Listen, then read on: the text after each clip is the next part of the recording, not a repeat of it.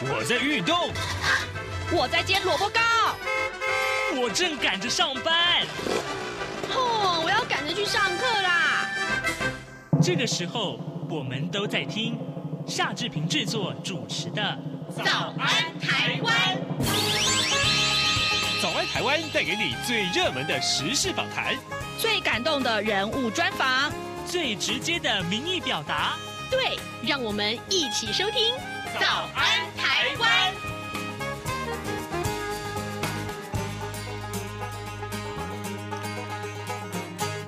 早安，台湾！我是夏志平。今天是二零二一年的八月二十号，星期五。今天志平要为您来播出这样的访谈单元，为您探讨的主题是公司的治理，如果做不好的话会怎么办？当然是被市场淘汰了。而我们要看到我们的记者啊，黄丽杰，他待会儿要为您来专访财讯双周刊的记者涂义军。我们要来观察的是，诶，那现在公司治理的这个评。判啊，评鉴那结果出炉，呃，到底呃这这个末段班该怎么去鼓励呢？还有前段班是哪一位哪些好的企业呢？待会都会跟您来揭晓的。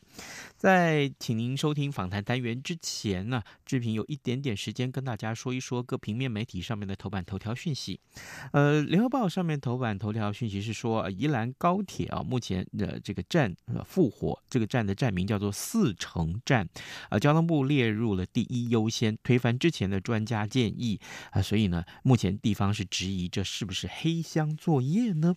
而呃，《自由时报》上面所提到，则是啊，台美疫苗认证啊，我方要争取纳入高端疫苗。美国在台协会新任处长孙小雅在昨天拜会了卫福部长陈时中，他表示啊，陈时中表示啊，双方谈到了疫苗双边政策、数位接种证明、入出境相关等议题。那么强调疫苗相互的认证将会争取纳入高端疫苗，同时呢，也讨论未来疫苗生产链跟供应链的合作方式。好，另外这个呃讯息则是在五倍券振兴五倍券的发行成本呃。应该会超过上一次三倍券的二十二点五亿啊。那么目前呢，在野党是主张省下来。当然，面对这个问题呢，行政院有说法。行政院的呃发言人罗秉成他说啊，呃现金啊发发券啊发券啊，但不如是发现金的这个成本。呃呃，行政呃呃，如果说啊呃央行的库存不足的话，那仍然会印钞成本啊，两者是没有办法相提并论的。好的，呃，现在时间是早晨的七点零零三分零四秒。我们先进一段广告啊，广告过后，我们就请您收听今天的访谈单元。从两岸、国际、历史文化与财经等角度透视中国的《这样看中国》节目，每周一到周五晚间九点三十分到十点，在中央广播电台播出。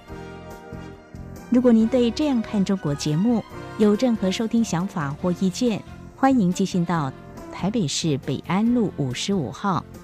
也可以透过电子邮件的方式。节目有两个信箱：二零二零 at rti 点 org 点 tw，或是二零二零零二零三 news at gmail.com。再次谢谢听众朋友们的收听与支持，请持续锁定。每周一到周五晚间九点三十分到十点播出的《这样看中国》节目。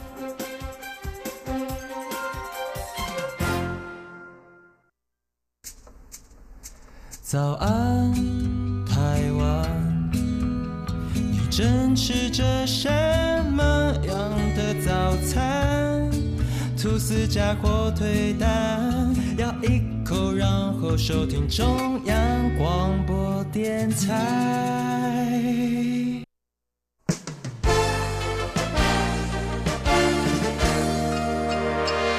早安，笔记本。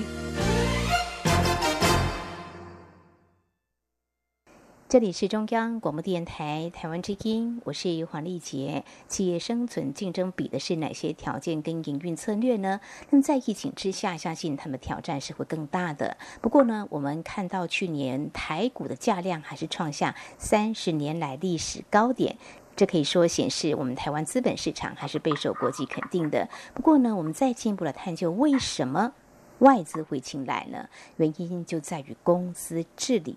这四个字。那么，其实这在一九八七年亚洲金融风暴之后，大家如果关注的话，应该知道政府就开始重视了原因就是我们有企业被掏空。啊、但怎么样来确保股东权益？企业又如何善尽社会责任，也就成为推动重点。那么，二零二零年第七届的公司治理评鉴结果，那么在今年四月出炉了。而在企业所持的态度，还有他们的落实做法，那么有哪些值得关注呢？我们在今天特别邀请财讯双周刊的采访记者涂忆君来观察探讨，非常欢迎忆君，你好。各位听众，大家好。好，去年我们也关注这样的议题，不过又过了一年哦。刚提到疫情可能是啊，我们可以观察的焦点。不过，我们还是先回到一个聚焦的一个重点，就是说，我们知道台湾证券交易所它举办这公司治理评鉴哦。我们先让听众朋友再来了解，到底有哪些评鉴指标是可以来作为检视，他们是不是具备治理观念。当然，我们也很想知道说，呃，这几年或二零二零年所强化的是有哪些面向呢？的这个公司治理评鉴，然后大概一直都是落在有大概四个面向，分别是说呢，这间公司大概有没有注重我们的股东权益啊？那公司的董事会的结构运作是不是正常啊？第三个呢是说公司是不是在资讯的透明的揭露上面，是不是一直都有告诉股东或者是投资人他们现在发生了什么事情？那最后一个呢，就是也是现在越来越重视的，就是要落实企业的社会责任哦。这四个面向。都是一直以来是呃这个证交所他们非常重视的。那其实这个评鉴呃他们整个比重的取决，就是说证交所他会看今年的呃整体上上市贵公司，他们在这四个面向里面，到底哪一些真的有成长的，那哪些还需要再加强？那在下一届的时候，他们证交所呢就会再做一个比例上的调整。但是重点来讲，整体来说。证交所只是以这四个面向来呃告诉投资人，或是来告诉公司说，呃，这整个 ESG 或是公司治理呃主管机关的态度是什么？嗯哼，是有四大面向哦。其实这个书面审查很重要，怎么样去做一个啊、呃、比较？啊，贴近啊实际的状况的检视也蛮重要。刚刚提到一些啊企业的社会责任，常常我们会听企业这么说，但这个部分的话，是不是不只是在台湾我们重视，在国际之间，是不是也是一个很重要的趋势呢？在其实像呃国际非常重视 ESG 之后，对于整个。不只是说我们要防止，可能过去有一些企业会造成他们的产品产出可能会造成高污染。那除了要防止这个污染，要降低污染之外呢，也希望企业可以对于企业的社会责任可以更多做一些新利用。就比如说像是我们的护国神山台积电啊，其实全球都是非常关注的。那前一阵子啊，像台湾有发生缺水的状况，那其实呃这个国外的机构法人也对这一块台积电怎么因应缺水，那过去呢，他们在这个呃日程上面如果用了过多的水，那到底台积电要怎么样去处理因应这个问题，然后也不会导致有营运影响的发生。所以其实现在市场或者是全世界对于企业社会责任到底怎么回馈给社会、回馈给环呃这个环境，其实都已经越来越重视的。嗯哼，这部分的话，在我们证交所在举办这公司治理评鉴，它所占的比例大概有多高呢？大概是到两成左右。其实呃，证交所在这四个面向的分配的比重都会差不多的。嗯哼，好。那我刚刚有提到说，如何来做一些检视，书面报告也很重要。但是做到呃什么样的程度呢？外资为什么会青睐这个部分的话，我们也很好奇。那外资怎么样来检视我们的透明度呢？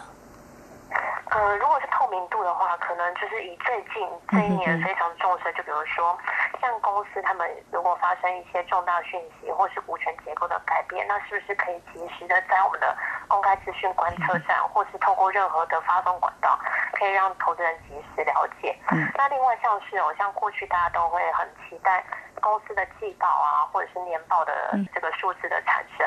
那呃，过去比如说我们的季报可能是在呃隔两个月的十五号之前必须要发布。是。可是证交所为了呃让这个公司可以及时的反映这个基本面的状况，不要有那种就是公司内部其实好像已经开始知道公司的基本面好或坏，可是又拖延了数字的发布这种现象发生。嗯所以其实现在证交所也开始很希望公司在资讯的透明度，也就是财报揭露上面，可以越来越提早。那如果说有些公司对于财报揭露是提早的，嗯、这一块呃证交所在公司治理评鉴上面是越来越加分的，所以也会导致说，可能今年投资人也会发现，在第二季的财报揭露上面，好像有越来越多公司会提前揭露这个财报的现象哦。嗯哼，这是一个非常好的呃现象啊。那我我想来看，就是我们上市贵公司大概已经有一千多家都已经加入的这个公司治理评鉴，是不是？呃，应该说全呃全部上市柜的所有公司都会纳入证交所的公司治理评鉴，除非是有一些刚挂牌的，嗯，或者是说他现在目前是全额交割的股票，可能没有办法纳入这个评鉴当中。所以是说，等于是全呃上市柜的公司几乎。所有公司都必须被拿来做这个呃公司治理是否尽责的检验。嗯哼，那这样的情况之下都必须做。呃，我们想要知道说有没有比较趋于主动或可能比较被动，就是我们来谈企业对公司治理抱持什么样的态度？这从一些数据变化，嗯、可以看得出来吗？就是说，呃，从我们台湾证交所，他怎么样来分析这个你们所采访或所掌握的，呃，你怎么样来看呢？嗯，个整个名单来讲，嗯、我们没有办法很清楚的可以知道说哪一些公司是自愿的，或者是哪一些是被动的。嗯。但是我们可以从一个比较重要的指标来看，就是所谓的外国的机构法人他们来投资的比率。嗯。因为其实现在呃外资的市场已经开始非常重视这个 ESG 的。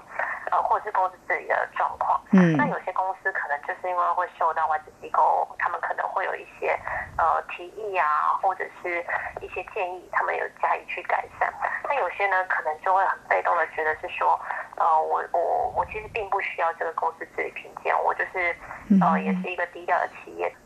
虽然这个趋势现在还是很明显的分成主动跟被动来做这个公司治理，但是未来我相信，呃，这个整个上市柜公司还是会对这件事情会越来越期待。为什么呢？因为如果大家要吸引投资法人或者是一般投资人，现在连一般投资人都非常重视这个 ESG 的投资喽。如果这个公司来到资本市场募资，但是他们却不重视 ESG 或者是公司治理，那这件事情其实最后在股票市场的接受度是会越来越降低的。所以不管是他们现在必须是自愿性的，或是呃被迫来做 ESG，我相信未来在整个资本市场对这件事情都会越来越重视。嗯哼，有自愿跟比较被动的哦。那有哪些啊、呃、公司他们在这方面的做法是值得其他公司来效法的呢？嗯。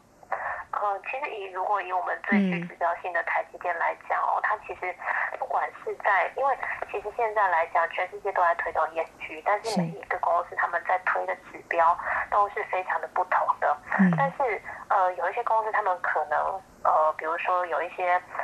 像是如果是缺水，那有些公司可能会呃在一些指标上面会加以回避。但是在台积电来讲，嗯，对于外资机构来讲，他们是。非常在重视这件事情，然后对于所有机构对于呃这个 ESG 的的提问，也呃台积电都是回答的非常的详细的，嗯，所以很多外国机构对于台湾 ESG 到底做的好不好，嗯，都是会先以台积电为指标。所以投资人如果对于 ESG 有兴趣的话，其实可以开始看台积电他们在做的一些年报，或者有一些呃社会企业责任的报告书，他们还会再额外告诉投资人，他们到底在呃这个 ESG 或是社会性质的投资。上面到底做了哪些事情？嗯嗯嗯，好，非常谢谢台积电呢，当这个领头羊，也让我们的企业呢可以学习。那在这个部分的话，当然我们要看相对，就是说上市柜公司啊，全部都要接受啊公司治理的评鉴哦。那么刚刚提到说有被动，那被动的情况，他们是出现了哪些问题呢？如果就这个评鉴结果历年来的一个呃情况看下来，可能有哪些状况？他们是不是只有心态上的问题呢？还是说，呃，他们事实上是面临了一些困境的？嗯、呃，我觉得可以分两块来讲哦、嗯，就是比如说有一些公司，他们的产品的产出本来就是会造成高污染的，这个石化啊，或者是水泥啊，其实这个在投资人的市场上面都是非常知道的。所以这一块，其实我认为，虽然如果有一些公司在 ESG 或是公司治理的表现上面并没有做得很好，也算是目前算是非战之罪了。但是，投资也可以越来越看到说，其实这些过去被认为是重污染的产业的公司，已经有特定几家已经呃很积极的在切入呃绿绿能啊，或者是降低这个他们在产出过程中造成污染的状况。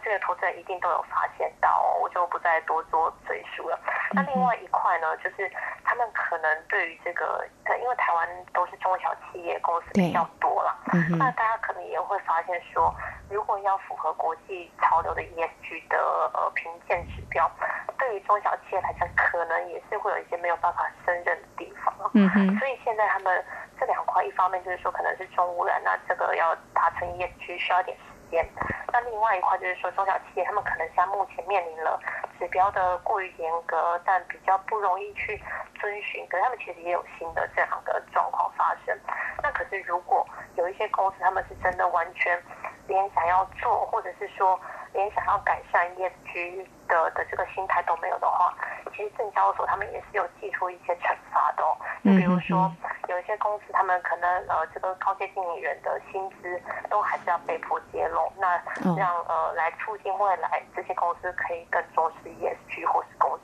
治理。嗯哼哼，看来啊、呃，有一些企业他们还是面临的一些困境。呃，听到政府是有点施压的一个状况，那协助解决。我刚刚提到，其实我们刚刚啊、呃、也触及到有关这个重污染的这个企业，其实对他们来说，呃，这几年我们看到，不管是在国际上呢，有一些我们。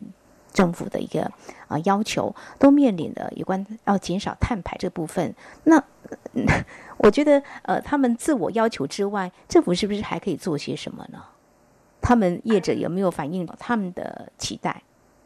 呃，其实呃，政府比如说，我们都会积极的想要再推动一些绿色的能源政策，或者是呃绿色的产出的过程哦。其实政府它也是很努力的，希望把这一块。来深入到企业的整个制程当中，但是我会认为说，虽然呃政府或者是企业它本身都有心，可是其实这个产业他们呃对他们来讲也是需要一点时间来消化这件事情的。那其实现在法人对这件事情或许呃也是比较忠心的啦，比如说有一些基金投信公司，他们也很明确的说，对于高污染的产业，他们也是没有办法来投资，就算它有一个很高的股息。利率，就算它常年股价的波动是非常稳定的，并不会造成过高或是过大的伤害。那但是因为这件事情一直长期存在，所以真的还是需要一点时间来做消化。那我相信，只要这件事情呃政府有在推动，那企业有心要做这件事情，未来可能也会成为一个呃。呃，他们未来也会符合做好 ESG 这件事情。嗯哼哼，他们真的需要再加油哦。呃，在相关的一些报道方面，我有看到，就是说，呃，国内有一些企业他们签署了机构法人尽职治理守则。这个怎么样来看？就是说，这个跟我们刚刚一直提到公司治理啊，还有符合 ESG 呃这样子的规范啊，这样的要求，呃，应该怎么样来做连接，或者是可以给他们啊一些建议的呢？是其实这个尽职治理守则呢，其实就是大概是规范说，呃，投信或者是一些这些签署的法人，他们到底哪一些公司可以投资，那哪些不能投资？嗯，那主要的意思就是说，呃，我们必须在投资之前，对于这间公司要做好实质的审查，不要到最后发生可能有些弊案，但是有一些基金公司已经投进去了，那等于就是说我用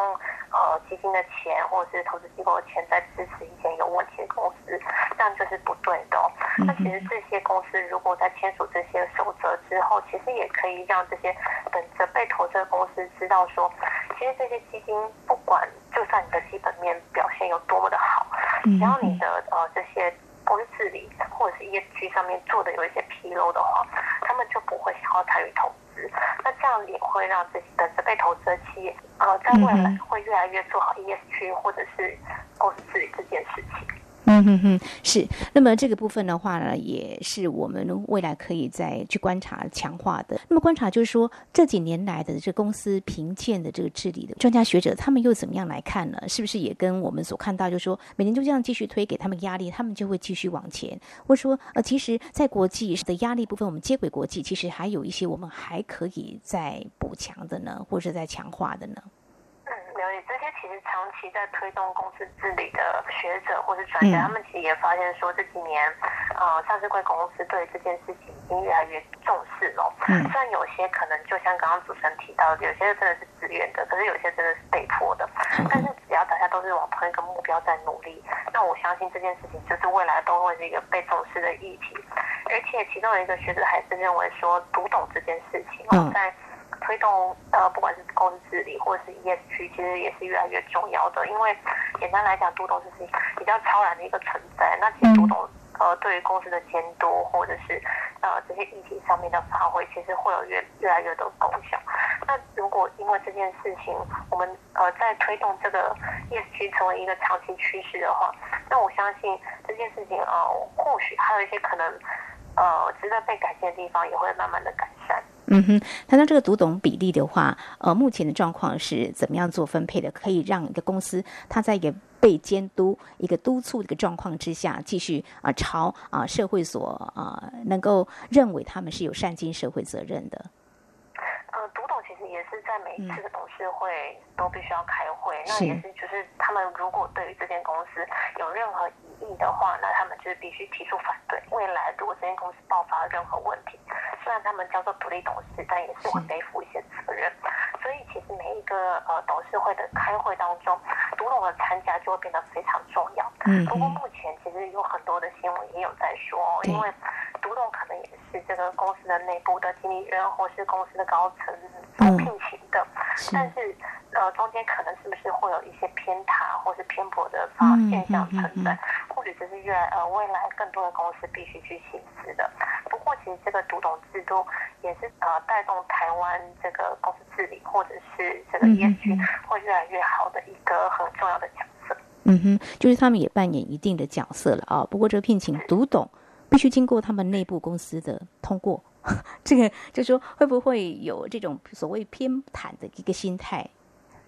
哦，这个就是可能也是、嗯、呃，我们比较在在讨论读懂这个角色的时候，嗯、常常被拿出来讲一个有意义的事情。嗯，嗯，但是我认为哦，如果投资人有在关心整个资本市场每一间公司的发展的话，都会发现其实现在有越来越多的读懂，他们可能在呃这个公司开了董事会之后，会开始提出更多的异议哦，像是今年有金融界的呃这个金控公司就开始有一些读懂对于他们的并购啊，或是。嗯呃，公司的营运上面有一些意见呢，他就会发表一些看法。所以，其实我认为过去大家都会认为读懂就只是一个公司呃公司派的一个帮手那这种现象，已经开始在转变了。那未来如果这件事情可以呃也是呃读懂自己本身也开始会有一种超然性的地位存在的话，那对于公司或者是上市柜未来的发展都会是很好的。嗯哼，好，我们希望朝这个方向来迈进。因为我看到这个，如果是评鉴被列为这末段班的话，就啊、依据啊我们台湾证交所这边是啊希望这个公司能够揭露每位董监事的酬金。我们是啊针对这个部分来做一些探讨哦。那最后我想要谈，就是说我们谈了这么多，就是我们的啊企业接受这个公司治理评鉴啊表现好的，当然我们是值得肯定，也希望各个公司来效法。就是说那回到就是说呃。这些公司治理啊，比较啊具有正面影响的，是不是也相应在他们的获利的表现是可以看得出来，是画上等号的？嗯，是，其实呃，从我们证交所提供的数据来看，其实有重视公司治理的公司，他们的营运表现会较一般没有重视的还要突出哦。嗯、因为像是证交所，它就凭呃有提供的数据是说，如果是全体的二零二零年的上市公司的 EPS。平均是三点三二块，可是如果是有呃做好公司治理在前五趴的公司，他们的 EPS 平均会到四点九二块。嗯，那上柜其实也有一样的现象发生哦。嗯，如果是全体的，就是大概是二点三三元，呃每个 EPS，但是如果是前五趴的公司，就会到五点九八 EPS 的数字，所以就可以发现说，呃，这个公司治理做得越好，或许跟业绩或者是股价联动表现就会呃比较正向。嗯嗯哼，好，我想数据是会说话的，哈哈，呃，会有比较好的一个获利，所以能够做好公司治理呢，相信不但能够顺利持续营运，也会更具有一些竞争力哦。所以最后呢，我们再次肯定表现良好的企业，呃，也同时鼓励还在观望的公司也能够很主动的来跟进哦。好，我们在今天非常感谢财讯双周刊的采访记者涂一军，针对二零二零年第七届公司治理评鉴结果提出你的。观察解析，非常谢谢怡君，谢谢你，谢谢主持人，谢谢听众。有人形容二零二零年是台湾的 Podcast 元年，使用手机可随时随地收听的形式，滋养了听觉，丰富了视野。而你也加入了 Podcast 的行列了吗？央广新闻部制播的众多精彩节目，陆续在各大 Podcast 平台上架。包括早安台湾、两岸 ING、这样看中国、张振林时间、蔡明芳时间，还有这样看香港、舍之岂能藏乎？想跟你聊聊天，以及港式大排档节目，通通随点随听。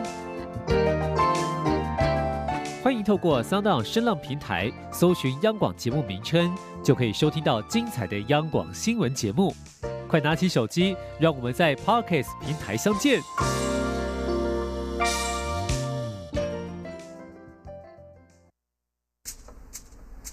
早安，台湾，你正吃着什么样的早餐？吐司加火腿蛋，咬一口，然后收听中央广播电台。早安，暴马仔。